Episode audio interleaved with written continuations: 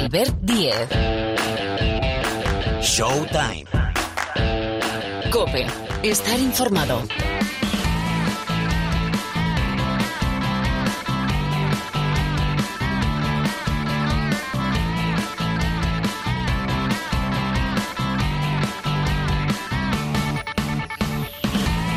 ¿Qué tal? ¿Cómo estáis? Bienvenidos una semana más aquí al Rincón del Baloncesto de la cadena Cope. Bienvenidos a Showtime por delante, una hora más o menos, ¿eh? aproximadamente de baloncesto que va a arrancar, bueno, con otro de los campeones de la temporada, el Perfumerías Avenida de Salamanca que se ha llevado el título de liga, el título de campeón de la Liga Femenina Endesa en ese eh, tercer y último partido de la final frente a Valencia Basket. La temporada de los dos es gigante, de escándalo, espectacular. Valencia, bueno, Valencia que se ha sentado en la élite, campeonas de la Eurocup, finalistas de la liga, además teniendo en su mano la opción de sentenciar también en el tercer partido, pero en este caso en casa, en Salamanca, el Perfumerías ha amarrado un título después de la final a cuatro. Bueno, grandísima temporada para el conjunto salmantino.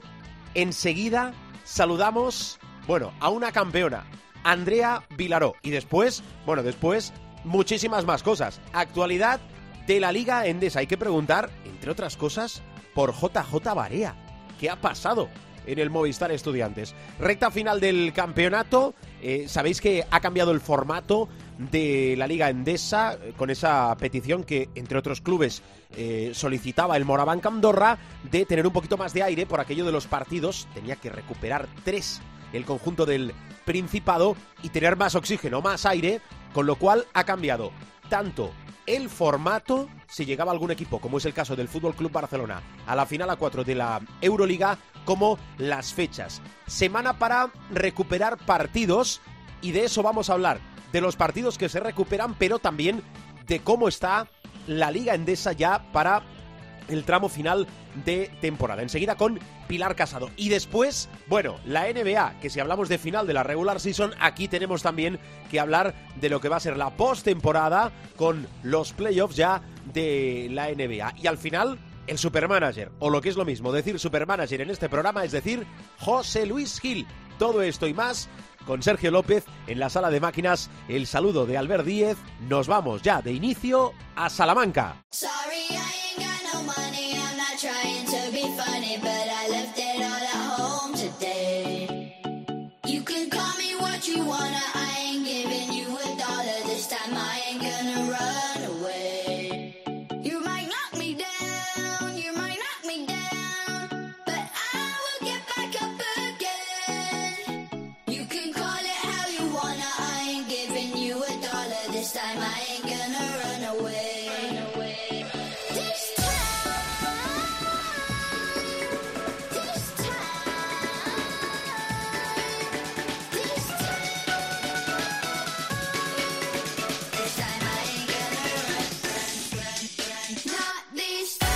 Ha sido una gran temporada, bueno, ahora nos lo van a decir ellas, para el Perfumerías Avenida de Salamanca. Eh, Andrea Vilaro, ¿qué tal? ¿Cómo estás? Bienvenida a Showtime.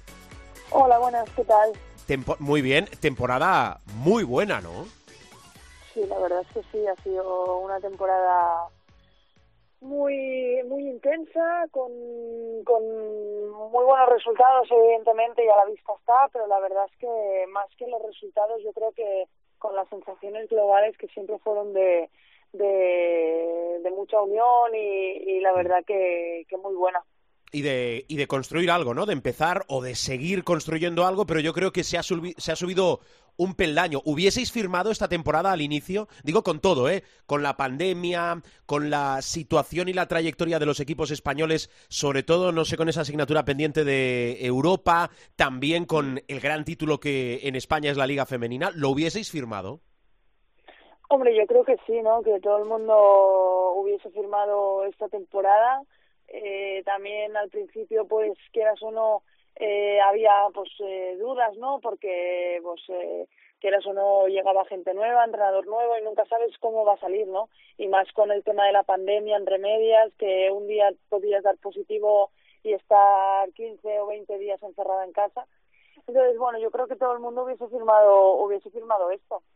Oye, eh, ahora vuelvo con, la temporada del perfumerías, con lo que se ha conseguido, eh, pero mm, ya que has introducido el tema de la pandemia, tú que eres una jugadora eh, de, primer nivel, es decir, de, un deporte como el baloncesto y al máximo nivel, explícanos, porque tú has vivido lo anterior a la pandemia y la pandemia, ¿a qué te ha obligado, a qué os ha obligado esta temporada?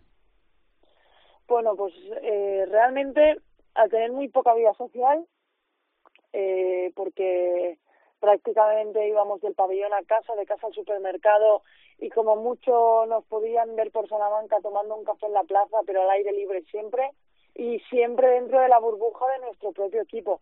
Prácticamente no hemos tenido visitas familiares, eh, hemos estado pues eh, nueve, ocho, nueve meses tanto la gente española como la gente de fuera sin prácticamente contacto con la familia más que por, por teléfono y quieras o no, eso hace que, que la vida sea muy rutinaria y que tengamos que ser bastante fuertes de cabeza porque ya te digo que el estar fuera de casa, eh, el solo tener que hacer la vida eh, más religiosa posible de pabellón, casa, casa, supermercado, se hace, se hace complicado.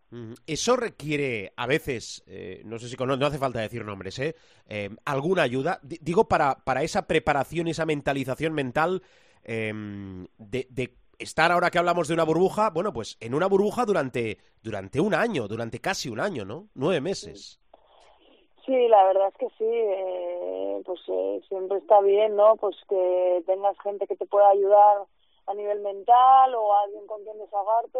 Yo te pongo un ejemplo, y es que, por ejemplo, por, por Navidad tuvimos dos días y yo decidí, decidirme a casa a pasar eh, Nochebuena y Navidad y recuerdo que la vuelta fue mucho más dura porque en dos días te das cuenta de lo que echas de menos a la familia y recuerdo que la semana de después fue fue durísima entonces eh, casi era hasta mejor no verlos para no tener esa sensación de, echarlos de menos bueno, vamos a ver si esto poco a poco va cambiando. Yo creo que a partir de septiembre, eh, a partir de la nueva temporada, eh, solo podemos ir a mejor. Em, oye, ¿qué influencia ha tenido eh, vuestra casa, vuestro pabellón, en que os habéis eh, y os hayáis llevado el título? Lo digo porque al final se decidió en el último partido. ¿Hubiese sido diferente? Ya sé que esto es baloncesto ficción, pero no sé qué tanto por ciento de, importancia le dais a Würzburg. Muchísimo, porque, pues como tú bien dices, es como nuestro templo y, y sabemos que ahí la gente, pues va a vaciarse pues después de, unos meses, meses muy malos, que va a estar eh, pendiente de nosotras, que nos va a estar animando, entonces nosotras esa energía que nos daba el público eh, para nosotros era vital y, y más en, pues, por ejemplo, en este playoff de, de, de, la, de la final fue importantísimo, pero también en la, en la burbuja de Euroliga. Entonces, bueno, yo creo que para nosotras el pabellón y, y tener el pabellón lleno, sobre todo, era, era esa fuente de energía a la cual nos, nos enchufábamos para, para seguir compitiendo. Estamos acostumbrados, eh, Andrea, a que el clásico del baloncesto español sea Perfumerías Avenida, eh, Sparun y Girona, pero cuidado con Valencia, que son campeonas de la Eurocup, que han hecho también una temporada gigante y ya se ve y sobre todo se veía que ese proyecto va creciendo y creciendo y creciendo. ¿eh? Bueno, lo de Valencia ya es una realidad, ya cuando prácticamente subió subió a primera división y era una realidad porque es un, es un club con mucho poder económico, con una institución y una organización detrás muy importantes y era, era cuestión de tiempo que, que compitiese por, por sus primeras finales o, su, o ganase su primer título. Entonces yo creo que a partir de ahora eh, a lo mejor no va a ser tanto Salamanca y Girona, sino que el, el, a lo mejor el fijo va a empezar a ser Valencia. Entonces aquí sube el nivel, sube, mm, sube la presión y quieras o no, pues evidentemente es positivo para el baloncesto, pero, pero hará que los otros clubes eh, tengan que hacer un sobreesfuerzo. A ti no te ha salido nada mal, ¿no? La apuesta, eh, cambiando Cataluña, Lleida en este caso por Salamanca. No, la verdad es que no, que cuando salí de la CEU buscaba, buscaba un pasito más, un, una exigencia más en mi carrera deportiva eh, la he conseguido en Avenida, evidentemente ya no solo por los títulos, que, que siempre, pues, eh, quieras o no, pues siempre es, está bien ganar, pero sobre todo el hecho de, de competir eh, a un nivel más alto, quieras o no, eso, eso a mí me llena. ¿Y, ahora qué? El otro día hablaba con una persona de perfumerías, no voy a decir el nombre, y me decía, sí, sí, bueno, el, coach eh, eh, Roberto tiene, tiene contrato por delante, creo que solo hay una jugadora con, con contrato. Eh, Andrea Vilaro va a seguir, mm, ofertas no te faltarán, pero ¿qué quieres ser de mayor? ¿Qué, qué se dice?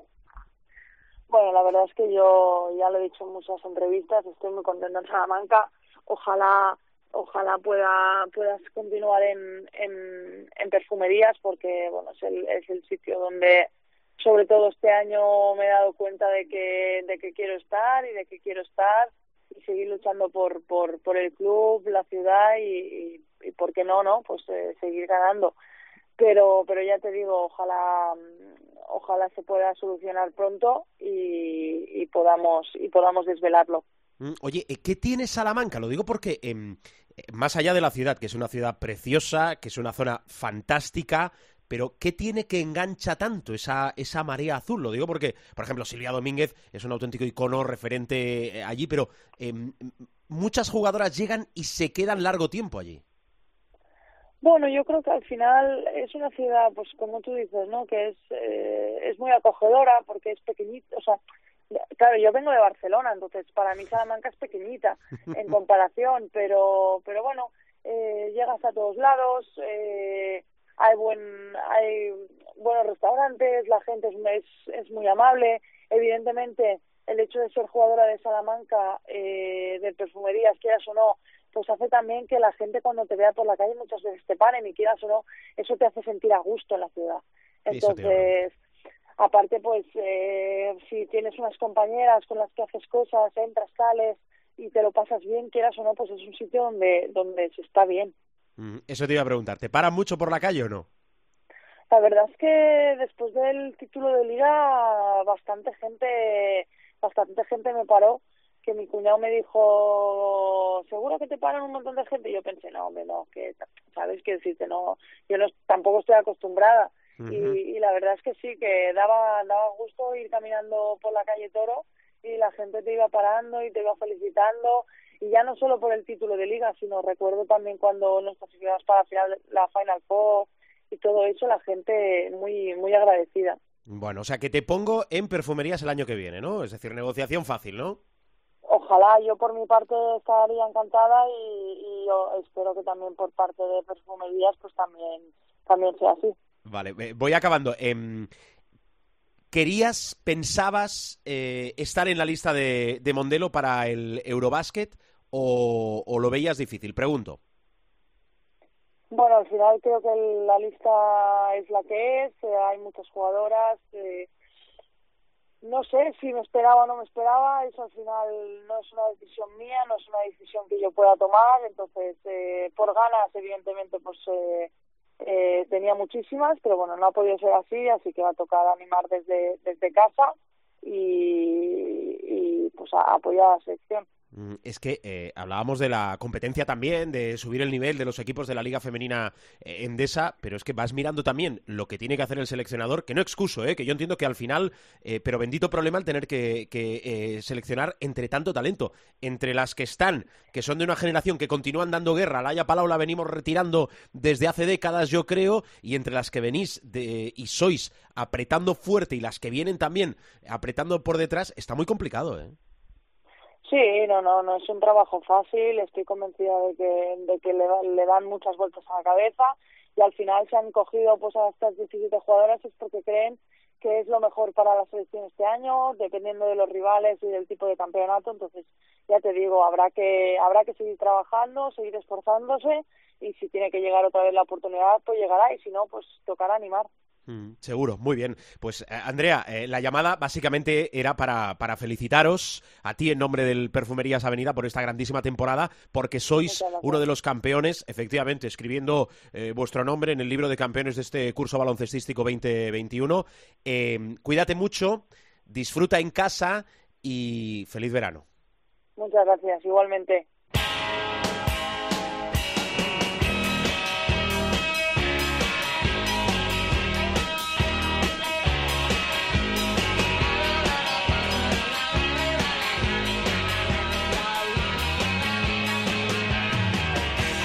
Nos está costando, bueno, un riñón, ¿eh? todos los covers que le pedimos a la banda del programa. Mira, va a estar, va a estar durante unos minutos tocando de fondo todo el rato. Bueno, es el showtime de Pilar Casado. Hola, Pilar, muy buenas. ¿Qué tal? Muy buenas a todos. Bueno, oye, de inicio, por favor, eh, apórtanos luz.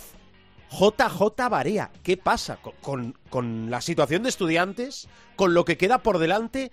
A ver, eh, el término es espantada, ¿qué ha pasado? A ver, por favor. Bueno, vamos a ver. Eh, ahora mismo, cuando estamos grabando el programa, hay que decir que eh, no hay comunicado oficial del club todavía, pero como aquel que dice lo están peinando, porque evidentemente eh, Barea, que es una persona más eh, que atiende eh, muy cordialmente a los medios de comunicación, ayer reconocía que efectivamente que deja el Movistar Estudiantes y que en esta jornada marchaba a Dallas. Es más, después posteó en Instagram un comunicado que dice, debido a compromisos familiares no podré participar en el último partido de la temporada que originalmente estaba programado para el 13 de mayo. Mi compromiso era hasta el 14, fecha en la que se terminaba la temporada. No fue hasta la semana pasada que el último juego fue cambiado para el 21 de mayo.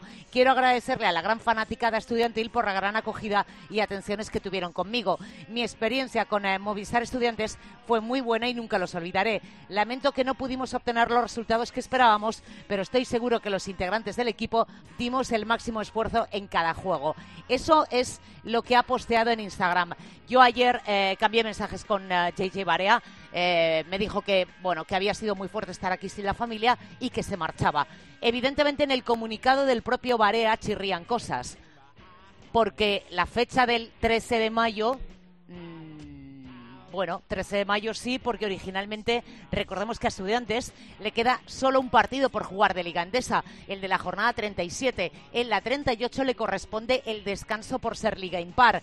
Luego la reestructuración del calendario se ha llevado las fechas hasta el 21, que es cuando realmente va a jugar Movistar Estudiantes ese partido con San Pablo Burgos de la jornada 37. En cualquier caso, uh, eh, JJ Barea se marcha a Estados Unidos y deja al Movistar Estudiantes dos victorias por encima del descenso, es decir, dos victorias de diferencia con Bilbao Basket y con el Guipúzcoa Basket, y que Estudiantes le tiene ganado el básquet a Verás a los dos, pero claro, a Estudiantes le queda un partido, pero mirad los que les queda tanto a Bilbao como a Guipúzcoa. Por ejemplo, en el caso de Bilbao tiene cinco partidos pendientes, así que ni mucho menos está salvado, más bien todo lo contrario. La derrota frente al Mombuso Obradoiro lo ha metido en una situación complicadísima.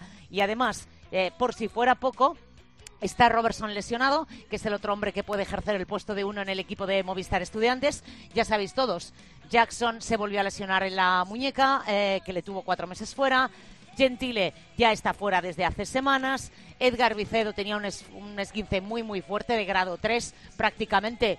Eh, parece muy complicado que pueda llegar al día 21 y es decir que de lo que tenías a principio de temporada o de lo que tenías en el mes de enero, eh, COVID aparte, pues te has quedado hecho unos zorros y con ese calendario por delante vamos a ver si Jota es capaz de sacar el equipo eh, y mantenerlo a flote. Bueno, bueno, bueno, ¿Qué, ¿Qué, tramo final de temporada. Vamos a aprovechar esta semana, lo va a hacer la Liga Endesa, la Liga ACB, por cierto, desde aquí honores también para el Hereda San Pablo Burgos, que nos está mal acostumbrando, aunque para ellos, bueno, se les está dando la Champions, la Champions del básquet, a la perfección. Decía que esta semana se va a aprovechar para recuperar partidos de la Liga Endesa. También la semana que viene, como ya apuntamos en el último programa, se estira el calendario, se remodela, sobre todo haciendo caso a esa llamada, casi un SOS del Moraván Andorra, que era uno de los equipos eh, afectados. Hay fichaje en Basconia, Franz Massena. Diga usted, perdón. Eh, digo una cosa, eh, no se ha atendido a las peticiones del Moraván Andorra. Seamos claros. Lo que pasa es que la situación eh, a Moraván Andorra no se le hizo caso en un primer momento porque entendían que iba a ser un agravio comparativo con respecto a otros equipos que habían tenido brotes de coronavirus y que se habían visto eh, abocados a jugar una maratón de partidos prácticamente sin descanso y en una situación física eh, que todos estamos viendo eh, en los jugadores también de alto nivel que te deja hecho unos zorros. No nos vamos a engañar. ¿Qué pasa? Que a la situación del Moraván Andorra, amigo, se le han sumado después otros equipos pensando en Bilbao y pensando en Basconia. Y entonces ya no son uno, sino tres. Y entonces, claro, ya con tres sí movemos el calendario. Pero Andorra, hay que decir, no se le atendieron sus peticiones. Pues mal por la pandemia de coronavirus, lo digo por la afectación que tiene a los diversos equipos, siempre deseando una pronta recuperación y que la afectación sea lo menor posible pero al final la lógica, tal y como estaba la situación, ha imperado y yo creo que al final todos contentos. Bueno, eh, dicho esto, decía que Franz eh, Massenat llega a Basconia para reforzar la línea exterior y, a ver, Pilar, vamos a ordenar cómo está la ACB, qué destacados nos traes esta semana. Bueno, pues hay que decir que eh, hay cosas ya que se han resuelto después de la disputa de la jornada 36. Son tres equipos que matemáticamente están salvados, a saber, Mombuso Bradoiro con su victoria en pista de estudiantes y de rebote el Urbas Fuenlabrada y el Betis, a pesar de los resultados, por ejemplo, eh, que obtuvo el Betis frente al Fútbol Club Barcelona. Y hay que hablar, evidentemente, de una derrota, la segunda en Liga del Real Madrid esta temporada. Y para ser exactos, son 133 días de diferencia o 133 días en los que el Real Madrid ha estado imbatido de manera consecutiva. Hay que remontarse al 27 de diciembre, en la que el equipo de Pablo Lasso perdió en casa con el Barça. 133 días después perdió en casa también con Valencia. Un Valencia que hacía mucho tiempo que no ganaba en Liga el Real Madrid. Le había ganado los dos duelos de Euroliga esta temporada, pero había cedido el equipo de Jaume Ponsarnau en la Copa y en el partido de ida de la, en el partido de la primera vuelta de la Liga Endesa. Partidazo, por cierto, del Valencia. Vamos a hablar de un hombre que puede estar en muchas quinielas en las próximas semanas. Eh, pero lo cierto es que este fin de semana ha marcado un registro histórico. Hablamos de Víctor Claver. Eh, dato histórico en el más menos. Ya sabéis, los amantes del baloncesto, lo que es en estadística avanzada el más menos, es decir, cómo le va al equipo cuando ese determinado jugador está en pista. Pues bien, hay que decir que Víctor no pisó el parque del pabellón San Pablo de Sevilla hasta el segundo cuarto del duelo con Surbetis Barça. Apareció en pista cuando quedaban 8 minutos y 20 segundos para el descanso y el luminoso marcaba un ajustado 23-26 para los visitantes. Cuando se llegó al descanso, el partido estaba sentenciado 25-54. El 30 del Barça no volvió a jugar hasta que quedaban 53 segundos del tercer periodo. En esos nueve minutos, la renta solo se había ampliado dos puntos y se volvió a disparar con Claver en pista hasta el 58-109 definitivo. Víctor solo estuvo en pista 19 minutos y 13 segundos. ¿Podía haber presumido de estadística? Pues sí, 14 puntos, 4 rebotes, 23 de valoración. Pero hay que irse al más menos con Víctor Claver en pista más 46, lo que supone la mejor marca registrada desde que se contabiliza esta estadística, el más menos. Asimismo, el brillante registro de Víctor supera el de otro ex azulgrana fue un más 45 de Thomas Satoransky, ahora en la NBA, logrado hace ya seis años frente al Baxi Manresa. Hoy hay que hablar, por ejemplo, de Alexa Abramovich, de Vini Okuawo, de Clevin Hanna o de Cassius Robertson, sin olvidarnos de Yankuba Sima. En el apartado de puntos, hay que decir que, a pesar de la derrota del Movistar Estudiantes, Alexa Abramovich firmó la mejor actuación ofensiva de la semana. 32 puntos a tres de su tope personal, que estaba en 35. En ese mismo partido hubo otro jugador que alcanzó la treintena y hablamos de Cassius Robertson, 31. Apunten 27 en la cuenta de Johnny B. En cuanto a rebotes, eh, además de establecer nuevos topes de anotación y valoración, Okuowo logró una nueva mejor marca personal en rebotes, 11 con 7 capturas defensivas y 4 ofensivas en Manresa. El pívot igualó la cifra reboteadora de Ángel Delgado, superándole en este ranking por haber valorado más. Okuowo 11, Delgado 11, Scotty Sertone 10 rebotes. Y en cuanto a asistencias, decisivo, y eso implica también las opciones del Moraván Candorra de cara a la lucha por el playoff, que va a ser apasionante. Digo, como uh, Hanna estuvo decisivo, como digo, en el triunfo del Moraván Candorra frente al Herbalife Gran Canaria. Lideró a su equipo en puntos y en asistencias. Siete anotó Hanna, el volado JJ Barea, seis y Siga Samar en la jornada 31, seis asistencias. En cuanto a triples, nos vuelve a salir el nombre de Cassius Robertson. Un lujazo verlo con la camiseta del Mombuso Bradoiro. Hay que decir que fue clave en la permanencia del cuadro gallego tras sumar un 6 de 11 en triples. Es la sexta ocasión en la temporada en la que alcanza o supera los cinco triples anotados por partido. El top 3 en triples en la Liga Andesa es Cassius Robertson 6 de 11. Sergio Llull, 5 de 8, también en esta jornada 36, y Johnny D, 5 de 9. Y el mejor cuarto corresponde a Yankuba Sima, que jugó su mejor cuarto en la carrera CB con 20 de valoración en el primer periodo contra el Acunsa GBC. En 7 minutos y 44 segundos le dio tiempo, atención, de firmar 14 puntos, 3 rebotes, dos asistencias, un robo de balón y le sacó tres faltas personales. Los mejores cuartos individuales eh, de esta semana.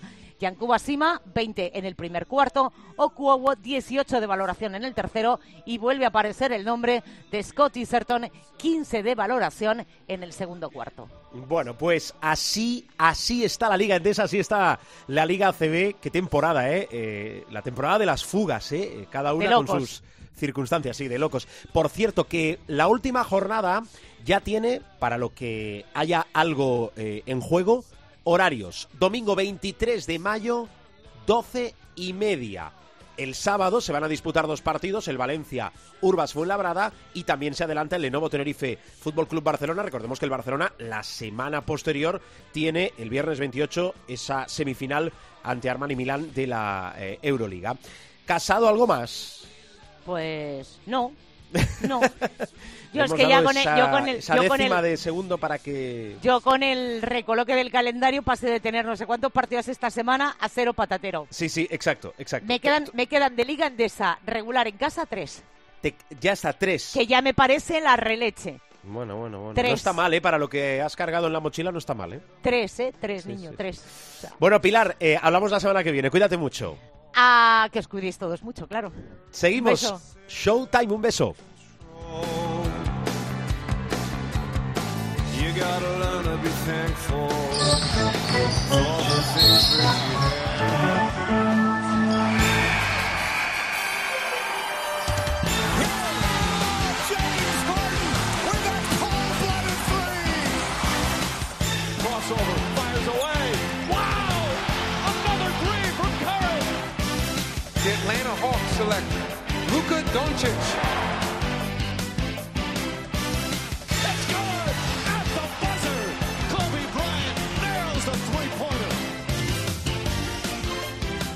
Pues seguimos y como os decía antes, tertulia NBA ahora, tertulia NBA y lo que quieran, lo que quieran ellos, que acaban mandando. Profesor Miguel Ángel Paniagua, ¿qué tal? ¿Cómo estás? Muy buenas. ¿Cómo ha ido tu semana? Ha ido bastante bien, ha ido bastante bien, afortunadamente, teniendo en cuenta que estamos todavía en pandemia y que lo único que eh, ha ratificado algo que ya he dicho en alguna ocasión en este programa, en tiempo de juego y en el partidazo, y es que me sorprende el número de tontos por metro cuadrado que, hay, ¿no? sé, de, lo que hablas. que sigue aumentando, o sea, que es que yo pensaba que estas cosas iban en declive, pero no, no, cada vez hay más tontos por metro cuadrado. Alguien ha dicho que la pandemia, y, por mucho que lo diga alguien, las cifras tampoco dicen eso, ¿no? Que la pandemia ha acabado. Eh, necesitamos que nos... Primero hay gente que no le gustan, ya me estoy metiendo en un jardín, pero es igual, que no le gustan las normas. Bueno, oye, mira, al final uno debe ordenarse, ¿no? De la mejor forma posible, pero necesitamos que nos digan con una pandemia por momentos incontrolables lo que debemos y lo que no debemos hacer. Oye, pues allá cada uno. El problema es que, que lo de allá cada uno acaba afectando al otro. Pero bueno. Hola, Parra. Eso es una, esa es una gran reflexión, Albert. Y esa, esa frase final que has dicho es la consecuencia que debería sacar todo el mundo, ¿no? Es decir, tú puedes ejercer tu libertad, y me parece muy bien, y yo soy el primero que está a favor de eso, pero eh, es evidente que ahora no estamos ah, en una situación normal y tú no puedes ejercer tu libertad de manera que eventualmente pueda afectar a otros y además afectarlos de manera grave, porque si tú dices, bueno, yo ejerzo mi libertad, eh, me cojo una cogorza y tal, y, como mucho, pues estrello mi coche contra un almacén y tal, y causo unos daños, pues vale, pero es que esto puede conducir a la muerte de gente. Entonces, claro, estas son cosas muy serias. Sí, sí. Lo, de, lo del sábado por la noche, es decir, noche madrugada del domingo, eh, daba pánico. Eh, eh, es decir, era salir como galgos, que yo entiendo que no son la mayoría, pero bueno, claro, hay una minería silenciosa y, los, que, los que salen hacen mucho ruido. Parra, ¿tú saliste o no saliste? A sacar a la perra. Yo lo, dije con Corrochano el otro día, sí, lo dije con Corrochano el otro día en tiempo de juego, cuando que era el, día que se abrió la, la, veda, por así decirlo. Eh, que a mí me parecía fenómeno porque yo tenía el problema de que volvía de tiempo de juego a veces a las once y pico de la radio y no podía sacar a Mamba porque por el toque de queda no podía salir con Mamba es la perra de, de, Rubén. Y en un par de ocasiones me paró la policía y me, y me, llamó la atención y se lo expliqué. Oye, mire, vengo de la radio, estoy trabajando tal, vivo solo y tengo que sacar a la perra, no puedo estar 15 horas sin salir. Y pues me, me dejaron, no, no me pusieron mayor mayor problema. Así que, mm, pues por estar dentro de la legalidad, pues a mí por ese lado me parece bien. Yo no he cambiado un ápice en mi vida. O sea, yo no he pisado un bar desde que se abrió la veda, ni una terraza, ni me he ido de botellón, ni yo sigo trabajando en mi casa el mayor tiempo posible y evito las aglomeraciones todo lo que puedo, que me parece que es lo que debería hacer la gente. Sobre todo por lo que decías antes eh, que está muy bien lo de ejercer tu libertad, pero es que en este caso, en medio de una pandemia, eh, tu libertad tiene las paredes muy finas eh, donde acaba tu libertad y empieza la de los demás. Porque que tú hagas el cafre está muy bien, pero es que que tú hagas el cafre significa que puedes jorobarle la vida a, muchas otras personas, a todas las de tu alrededor. Sí, sí, es así. Por lo menos si salís poneros mascarilla, hombre, por lo menos poneros mascarilla. Pero bueno, es igual, tampoco vamos a estar aquí para dar lecciones a, a nadie. Eh, vamos a lo nuestro, que lo nuestro es hablar de baloncesto. A ver, Parra, venga, que, tenemos, tenemos eh, como diría el otro, nombre escrito en letras mayúsculas. Russell Westbrook, que ya es el jugador, ha hecho historia, ¿eh? o lo sigue haciendo con más eh, partidos con triples dobles en la historia de la NBA.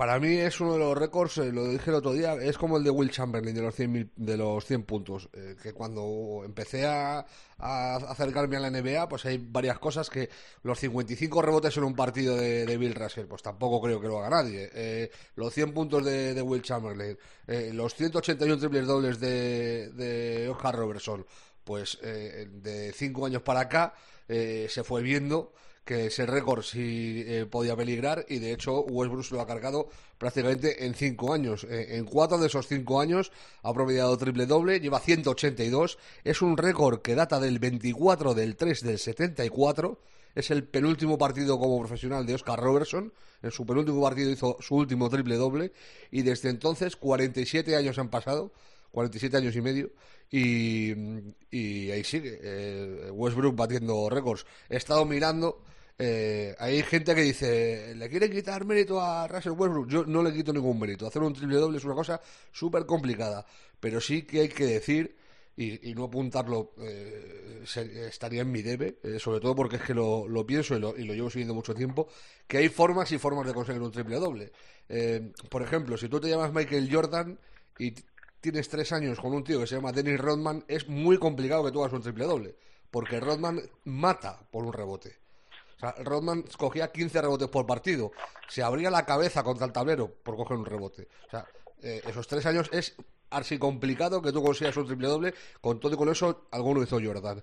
Eh, eh, Magic Johnson jugó con Karim Abdul-Jabbar, un tío de 2.18, y con James Worthy, por ejemplo, que era un gran reboteador. Es muy complicado hacer triple dobles. Con todo y con eso hizo ciento y pico. Larry Bird otra máquina de hacer triple dobles. Tenía a, a que era un grandísimo rebotador desde el 4, y al jefe, a, Robert Paris, que era otro tío que se iba por encima del doble dígito en, rebotes. Es muy complicado. Si tú ves la, la carrera de Westbrook, en sus años, en los años en los que compite con un macho alfa, está lejos del triple doble. Cuando está con Durán, por ejemplo, en Oklahoma, no consigue hacer un triple doble de media. Y es a partir de que Durán se pira de, Oklahoma cuando él empieza a recoger todos los rebotes, a dar todas las asistencias y, a, meter, a meter más puntos, eh, si cabe. Eh, de hecho, de estos cinco últimos años, en los cuatro que ha promediado triple doble, el único en el que no promedia triple doble es cuando está con otro macho alfa, con James Harden en Houston. Que Harden le quita asistencias porque las da él y le quita tan por el manejo de balón que, acumula Harden, evidentemente, y le quita rebotes. Eh, que Westbrook le dice a sus compañeros, oye, quitaros que cuando hay un rebote que yo voy para que me lo quede yo. No, pero es que no creo ni que haga falta. Y el ejemplo es el rebote con el que consigue el último triple doble. Bertan salta, tiene la posición para coger el rebote y se retira para que lo coja Westbrook. Eso ha pasado en todos los partidos de Westbrook eh, infinidad de ocasiones. O sea, los compañeros, si ven que él salta por el rebote, se quitan. Si no hay, si no hay rival y no hay peligro de que le roben el, rebote, se quitan. Hay veces que incluso habiendo otro rival y con peligro de que te lo quiten, se quitan también. o sea, no estoy restando eh, mérito a Westbrook, pero hay que ser consciente de la realidad. Que, que, que, cuando hay un rebote eh, los compañeros no van a por él si está Westbrook eh, mm. eh, cerca. Eso es así, es palmario. Dicho lo cual, yo me quito el sombrero porque ya te digo, conseguir cuatro años en, cinco temporadas, eh, acabar con promedio de triple doble y sumar 182 es una auténtica pasada. Sí. Exhibirse uh, nunca es fácil. Eh, lo que pasa es que este es un debate de el quién y el cómo con muchísimos matices. Eh, el profe sabéis que no es muy amigo de esos premios individuales o incluso de esos debates que proponemos muchas veces, que es muy periodístico, el, el mejor, el peor, irnos a un extremo o irnos a otro, ¿no? Mm, Ahora me voy a meter en otro jardín porque ya ha empezado así eh, esta sección, pero, eh, profe, normalmente estas actuaciones responden a un bien individual por un mal colectivo. Es decir, que brilla mucho un jugador, pero que si miramos el equipo no acaba, digo, normalmente, eh, alcanzando cotas muy altas. Bueno, es que el baloncesto no deja de ser, está muy bien tirada la pregunta, como siempre, ¿no? El baloncesto no deja de ser un juego colectivo, ¿no? Pero es verdad, es verdad que por las habilidades individuales de un jugador, pues hay veces en que eso se convierte más en el ejército de uno que en el ejército de cinco. Eh, y hay muchas veces en las que la actuación individual de un jugador pues puede llevar a su equipo a la victoria. Es por ejemplo, en Europa hemos tenido durante muchos años, en los años 80 y principios de los 90, el ejemplo en Grecia con um, Nikos Galis, ¿no? Eh, Nikos Galis, que tenía a Yanakis al lado, dicho sea de paso, pero bueno, centrémonos en Nikos Galis, era un jugador, como dicen los italianos, tutofare, ¿no? Es decir, él prácticamente lo hacía todo y sobre todo hacía cuarenta y tantos puntos por partido, era un jugador en esa época imparable. Muchas veces ayudó a su equipo a ganar, la mayoría, pero otras veces no. En el caso de Russell Westbrook, ¿qué es lo que hay que decir sobre él? Jugador extraordinario, con una capacidad extraordinaria eh, de anotación, eh, de rebote, de, capacidad de asistencias, pero no es un jugador eh, de equipo, es decir, es un jugador más individualista. Y en ese sentido, pues es verdad que hay una relación directísima entre lo bien que le va, él lo ha explicado fenomenal Rubén, ¿no? Cuando ha tenido jugadores eh, de su calibre o, o, superior a su calibre, como ha sido el caso de KD y de, y de Harden, eh, él no ha brillado tanto. Es decir, cuando el equipo sube de nivel, él no brilla tanto. Cuando el equipo está por debajo de su nivel, entonces él asume la responsabilidad y como es muy bueno, y además no está en un equipo ganador, porque yo te garantizo que conozco muy bien el universo de la NBA y los equipos de la NBA, sobre todo los equipos ganadores. En un equipo ganador que aspire al título seriamente, eh, es imposible que Russell Westbrook pueda hacer esos números, porque primero va a tener otras estrellas de su calibre o superior, y segundo, como se permita el lujo de coger un rebote que no debe o de dar una asistencia que no debe y le salga mal, los jugadores van a ir a por él. Por eso, en la mayoría de, la carrera, en, la mayor parte de la carrera de Russell Westbrook, ha sido etiquetado como un jugador conflictivo, siendo, y eso, vamos, eso va por delante, y no lo negaré jamás, es un jugador excepcional, pero más orientado a la individualidad que al colectivo. Claro, perdona, un momento, profe. Eh, ahora voy, Parra. Una, una cosa muy rápida con eso, y os lo pregunto a los dos. ¿eh? En el caso de Westbrook o de jugadores de perfil similar, con todo lo que estamos hablando, eh, ¿puede generar eh, lo contrario al efecto llamada, es decir, que tengas un referente, un grandísimo jugador en un equipo como Russell Westbrook, pero que para vestir a ese equipo haya jugadores que por esas características y ese perfil no quieran ir? ¿Eso puede pasar o ha pasado? Pregunto, profe.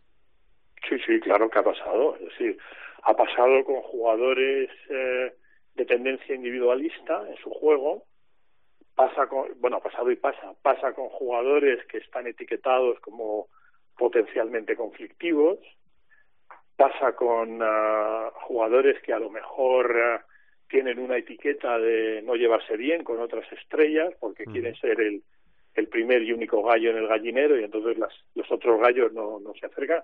Claro que se da, eso es parte de la, de la sinergia. Eh, si a eso además le añades eh, el hecho de que muchas veces eh, pues el mercado tampoco es atractivo, la estrella que potencialmente puede juntarse a esa otra estrella que tú me dices en el supuesto que tú me planteas, dice, quita por Dios, prefiero ir a este sitio y a lo mejor ser secundario que compartir vestuario y, y, y, muchas lágrimas con este con este tío tan individualista y, tan egocéntrico, ¿no? De esos jugadores ha habido y hay bastantes en la NBA, en la historia de la NBA, jugadores que han acaparado el juego, jugadores que han sido tremendamente individualistas, pero a estos siempre los he etiquetado yo también y en el caso de Westbrook también van los tiros por ahí como uh, jugadores que no tienen un gran cociente intelectual baloncestístico. Es decir, si tú realmente, esto lo sabe muy bien Parra por LeBron, ¿no? Le LeBron James es el ejemplo. Cuando un jugador, o Michael Jordan, ¿no? O el propio Kobe, que en paz descanse, cuando un jugador quiere ganar, y quiere ganar a lo grande, y quiere pasar a la posteridad, que eso es en base a anillos, él se rodea de jugadores que saben jugar lo mejor posible, que tengan el mayor nivel posible de calidad, pero también que sepan jugar en equipo. Se huyen de los jugadores individualistas y dicen, oye, mira, el, el título de máximo anotador para ti, pero yo me llevo el anillo. Es que es, que es así. Parra. No, es palmario. Lo, lo, que acaba de decir el profe, por ejemplo, se ve con Kobe en la época de Pau, se ve con LeBron cuando se va a Miami y baja un poco sus prestaciones para que Wade y Boss también puedan eh, sumar. Se ve el año pasado con LeBron con Anthony Davis. Por ejemplo, eh, eso tiene mucho mérito. LeBron eh, casi promedia triple doble en las finales, eh, en varias contra los Warriors y en las del año pasado, estando al lado de, de grandes jugadores. Eh, estando al lado de, de Anthony Davis, por ejemplo. Y encima gana. Sea, eso es eh, hacer números, eh, pero los hace porque se le caen. Pero realmente lo, lo, que está centrado es en ganar. Yo creo que Westbrook hay un momento en su vida cuando, cuando se pira de Oklahoma que él se da cuenta que no va a ganar un anillo ni pagando. Y como no va a pasar a la posteridad eh, por ganar anillos, dice, ¿cuál es mi, o sea, con, de qué forma puedo dejar yo mi marca en la liga? Haciendo triples dobles a, saco. Yo estoy convencido que ese pensamiento ha pasado por la cabeza de, de Westbrook y que le ha guiado durante buena parte de los últimos 6-7 eh, años de su carrera. Eh, también hay que decir, eh, a favor de Westbrook, que este año es el que, el que mejor eh, está rindiendo a nivel colectivo, porque va a conseguir eh, meter a un equipo que ha estado muy mermado por las lesiones y, y, que está mermado de base porque no tiene gran cosa, más allá de, de la metralleta de Bradley Bill. Eh, como los Wizards, los va a meter en playoff, que, eso tiene mucho mérito y, y, la posibilidad de que ellos jueguen el play-in este año pasa eh, evidentemente por el temporadón que ha hecho que ha hecho Russell pero tiene toda la razón el profe o sea eh, hablamos de un jugador eh, que está centrado eh, en sus números mucho más que en el rendimiento colectivo yo creo que más que nada porque él es consciente de que no es capaz de llegar al nivel suficiente como para llevar un anillo con su, con su forma de jugar al baloncesto. Uh -huh. Bueno, todos los honores para eh, Russell Westbrook. A ver, enseguida le voy a preguntar al profe por Boston eh, y por otra nueva baja y otra nueva lesión en Boston, pero antes... Madre mía. Sí, eh, ya que vamos hilando temas, Parra, play-in, Lakers, LeBron. A ver, em, ¿me froto los ojos o podemos tener un Lakers Golden State en el play-in? Pregunto. Pre bueno, perfectamente, perfectísimamente. Tú de tenías hecho, una teoría, no sé si iba de esto. Eh, se, sí, eh, es, es, lo más normal, que ocurra eso es lo más normal. Eh, date cuenta de que quedan, eh, a los Lakers le quedan cuatro partidos, a Dallas eh, también, y a, y, a, Portland le quedan solo tres. lo más normal, a día de hoy los Lakers están por debajo de Portland a un partido y medio, con un partido por jugar. Juan esta noche con los Knicks, que por cierto vuelve LeBron que va a forzar para jugar. Eh, a los Lakers le quedan los Knicks, los Rockets, eh, los Pacers y los Pelicans. En buena lógica, eh, deberían poder ganar los cuatro. El más complicado es el, de esta noche, que los Knicks están jugando la cuarta plaza de, del este, pero los otros tres, en buena lógica, deberían poder vencerlos. Eh, Dallas tiene Memphis Raptors y Rockets yo veo muy complicado que Dallas, que aparte tiene eh, ganado el, enfrentamiento directo con los Lakers y es campeón de división, que si hay un triple empate entre los tres pasa primero por eso, veo muy complicado que Dallas baje del quinto lugar. Y luego está Portland, que eh, le saca un partido y medio a Lakers, pero es que podría perfectamente no ganar ningún partido más. O no, vete tú a saber, porque tienen un nivelazo. Tienen a Lillard, tienen a, McCollum, Nurkic está empezando a, rendir a, gran nivel, Covington sea, tienen una gran plantilla. Pueden ganar cualquier partido o cualquier rival. Pero lo que le queda es Utah Jazz, Phoenix Suns y Denver Nuggets. los dos que están luchando por ser líderes del oeste y el que está luchando con los Clippers por ser tercero, que no es baladí. Entonces, eh, puede pasar cualquier cosa. Lo, más lógico que sea, sería pensar eh, que Portland arañe alguna victoria de los tres partidos que le, que le quedan. Y, siendo así, los Lakers lo tienen muy complicado. Tienen que ganar dos partidos más que ellos. Bueno, pues eh, dicho, ahora te pregunto, eh, también vamos a apuntar en el, en el este. Eh, profe, ya hemos apuntado lo de Lebron, efectivamente, parece que va a volver contra Nueva York, después repasamos también partidos. Profe, Boston, Jalen Brown, baja, lesión de muñeca en la muñeca izquierda, baja indefinida. Lo de Boston esta temporada es para hacérselo mirar realmente. Sí, la verdad es que no, no han tenido precisamente una temporada de fortuna, ¿no? Y siempre lo decimos, los infortunios ah, muchas veces te marcan el destino de una temporada y los Celtics, ah, pues bueno, eh, la verdad es que han tenido, ya el año pasado tuvieron la lesión de Romeo Lauford también, eh, con una lesión casi idéntica. Eh, Rubén se acordará en, el partido que determinó el, el final seeding, es decir, dónde iban a quedar en la, en la burbuja de Orlando, ¿no? Eh, entonces, bueno, eh, le van a hacer una resonancia magnética.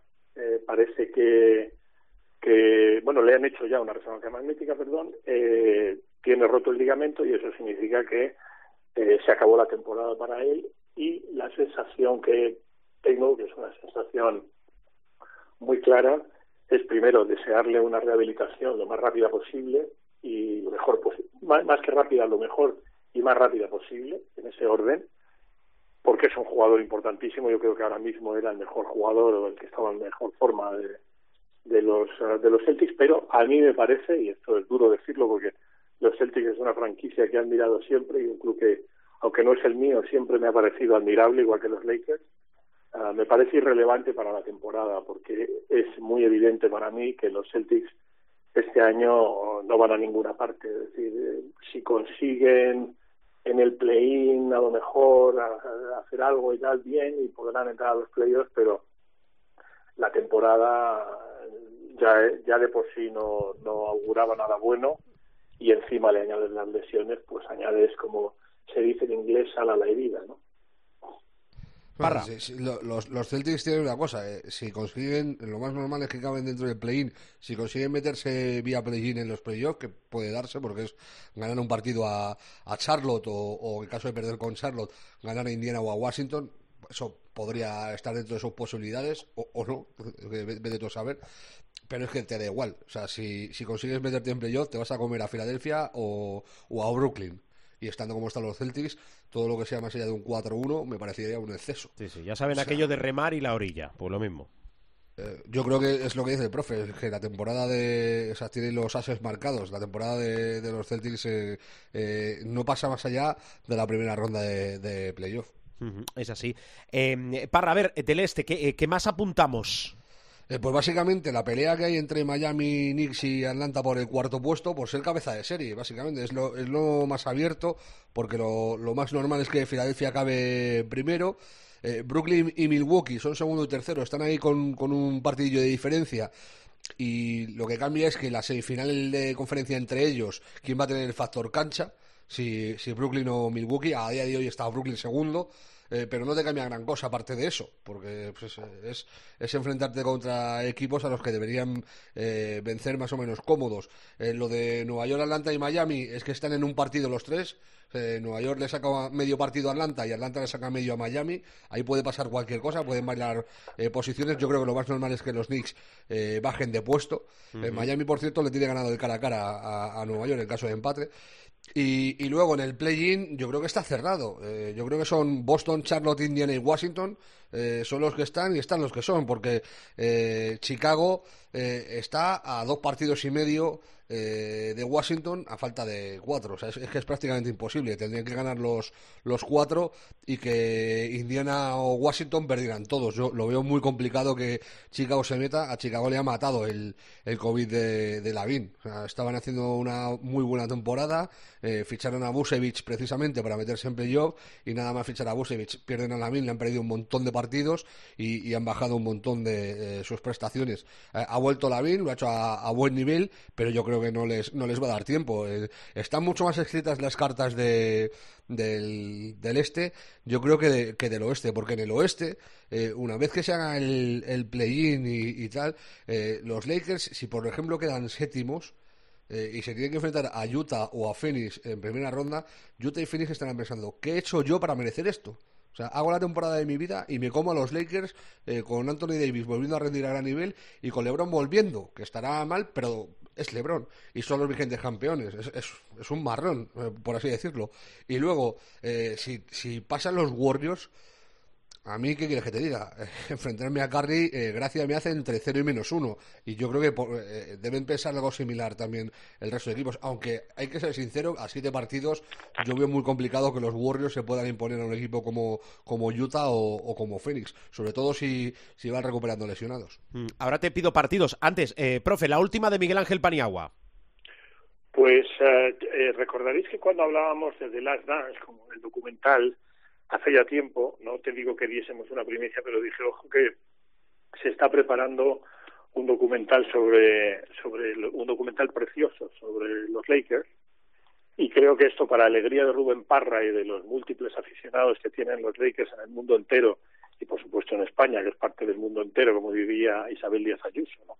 o parafraseando Isabel Díaz Ayuso, para 2022 está a punto de anunciarse, si no se ha anunciado ya, un documental en nueve capítulos sobre los últimos 40 años de la franquicia de Los Ángeles Lakers, con entrevistas inéditas, con acceso a vestuario, con entrevistas a entrenadores, estamos hablando de la creme de la creme, ¿no? De Pat Riley, uh, Phil Jackson, uh, bueno, y luego pues jugadores Magic, uh, el propio Kobe, el difunto Kobe, Karim Es un documental que promete ser maravilloso y que se va a estrenar en 2022. Todavía la fecha está por, por definir y además está dirigido no por un cualquiera, ¿eh? está dirigido por Antoine Fuqua, que es ah, director, entre otras películas, de Training Day, que fue una película oscarizada, sí. Washington ganó el Oscar, The Shooter, El Rey Arturo, o sea que eh, eh, Antoine Fuqua es un un director de, peso. Tengo entendido que, va a ser una maravilla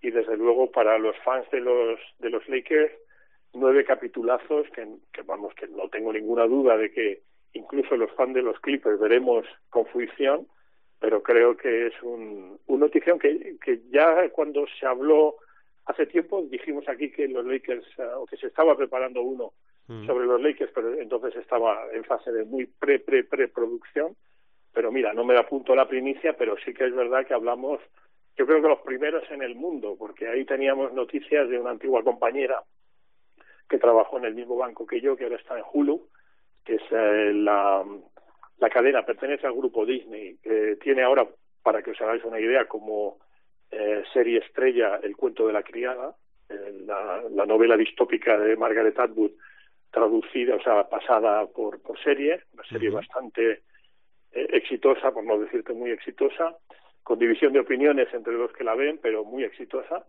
Y uh, Hulu es la que ha adquirido los, derechos para que Anthony Fukua, Antoine Fukua, perdón, eh, dirija eh, este que se presume maravilloso documental sobre la historia de Los Ángeles Lakers, básicamente desde que básicamente desde que desde que el doctor Jerry Bass compró el equipo con entrevistas inéditas a él, por supuesto sabe también su hija, en fin, eh, tiene pinta de ser una maravilla y me alegro por Rubén Parra y por todos los Rubén Parras que llevan la camiseta amarilla y púrpura de los Lakers.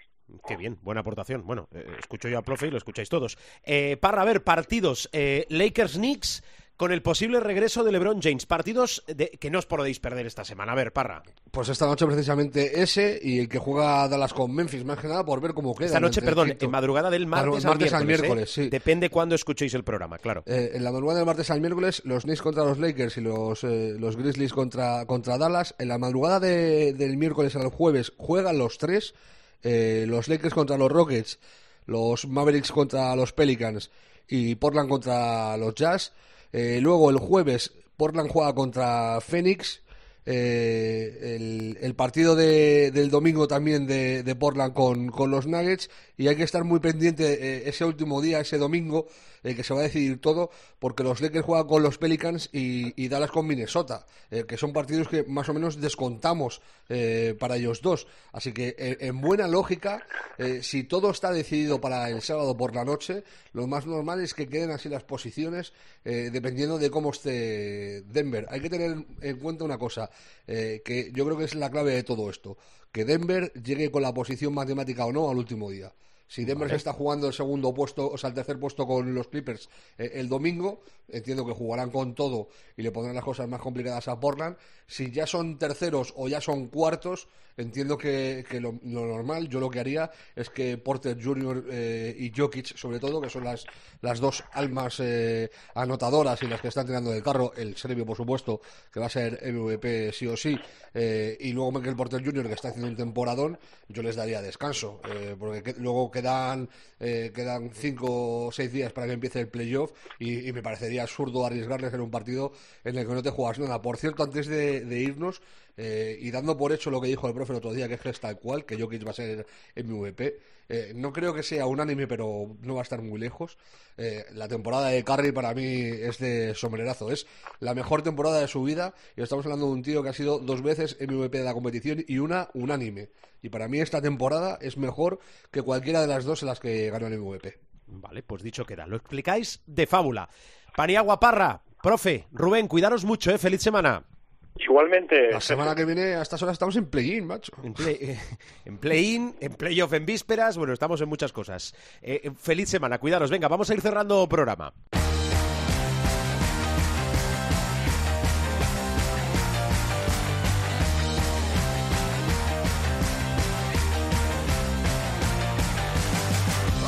Nada, que, que, os vamos a dar la lata con el Supermanager hasta que. Supermanager hasta que esto acabe. Claro, ahora viene una semana muy interesante y vamos a preguntar.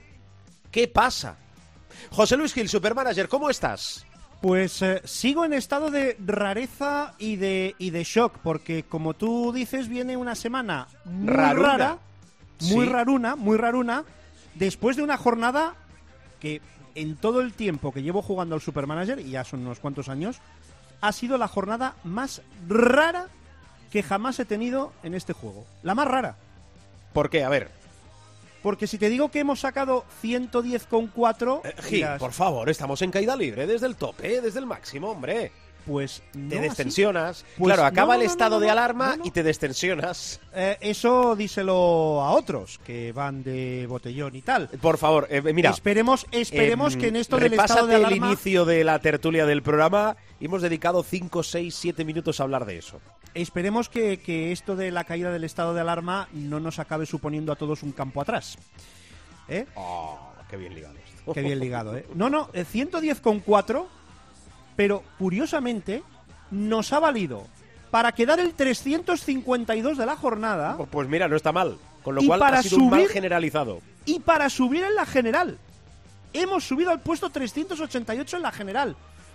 Posibles razones. Eh, recordemos que había cinco equipos fuera de combate, o que no computaban en esta jornada, que al final fueron siete, por la suspensión o el aplazamiento del eh, partido entre Vasconia y Juventud y eso ha sido un auténtico terremoto en cuanto a banderitas, porque por ejemplo, los que llevábamos a Dimitrevich, pues hacer cambios de prisa y corriendo. Los que llevaban a Rivas, pues hacer cambios de prisa y corriendo. Los que confiaban en el regreso de las banderitas de Basconia, pues hacer cambios de prisa y corriendo. Fíjate lo que son las cosas que hemos jugado la jornada con nueve.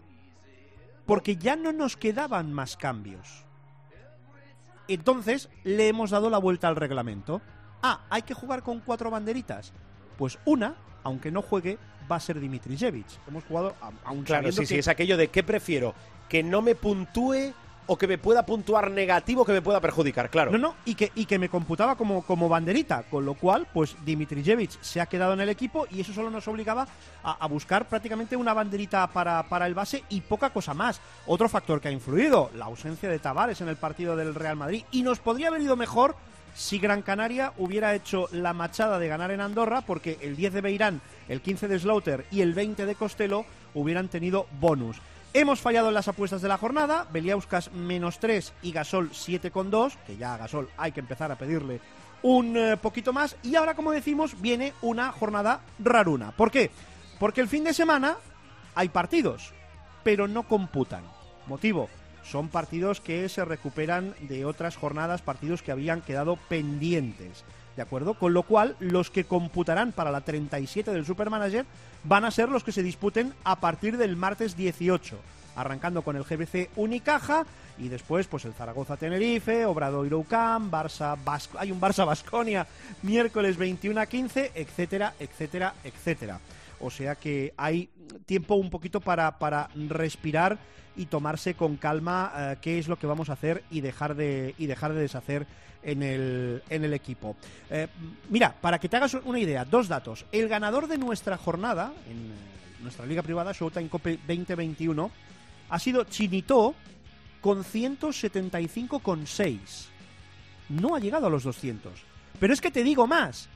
Más de la mitad de nuestros equipos de nuestra liga no han pasado de 100 esta jornada. Ha sido, ha sido un terremoto absolutamente complicado de, de, gestionar y complicado de llevar. En la general, zona de trinque, ¿eh? zona de regalitos, regalitos. Giupeiro 3, 4.768,6. Rayo, 4.745,8. Portugalete Style, 4.712,6. Y después los rompecorazones y Marea Verde Basket, que serían los uh, integrantes de ese repóker que tendrían uh, derecho a regalito. Gentileza del director de este podcast. No, eh, gentileza, gracias al acuerdo entre esta casa y la ACB, la ACB y la cadena COPE. Gil, ¿algo más? Pues que, que, Dios reparta suerte, que quedan dos jornadas, que, que, bueno, el objetivo ya es acabar en el top 400, ¿eh? Y, y, hombre, a ser posible, pues mejorando un poquito, mejorando un poquito estadísticas y, y números. Vamos a ver si Vamos repetimos ver. tienes, en las tienes, jornadas tienes que quedan muchas algunos asignaturas cientos. pendientes. Vamos a recordar al equipo la semana que viene, como queda tiempo todavía. Sí, el martes que viene lo, re, lo Claro, porque esta claro. semana es para, como recordábamos hace nada, para recuperar partidos, que hay muchos equipos que tienen partidos pendientes, con lo cual así ordenamos todo y la semana que viene ya actualizamos y a ver eh, cómo están de frescos los nuestros. Eh, Gil, cuídate, La paz del Señor sea con vosotros. Cuídate mucho, adiós. Adiós.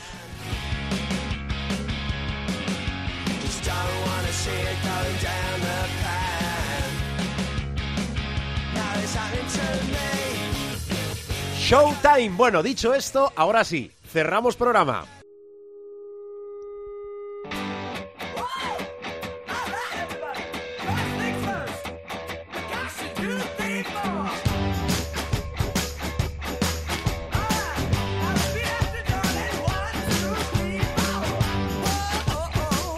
Nos vamos, bajamos la persiana del capítulo de esta semana. A ver, como siempre os digo, en www.cope.es, nuestra web, nos buscáis el espacio de Showtime y nos podéis, bueno, como también en los principales kioscos de descarga, descargar y escuchar, escuchar y descargar cuando y donde queráis, porque es una de las facilidades, ¿verdad?, que da este programa. Allí encontraréis todos los capítulos, todos los programas de Showtime, no tan solo de esta temporada. Con lo cual salimos habitualmente los martes. No perdáis detalle. Feliz semana. Cuidaros mucho y que el baloncesto os acompañe.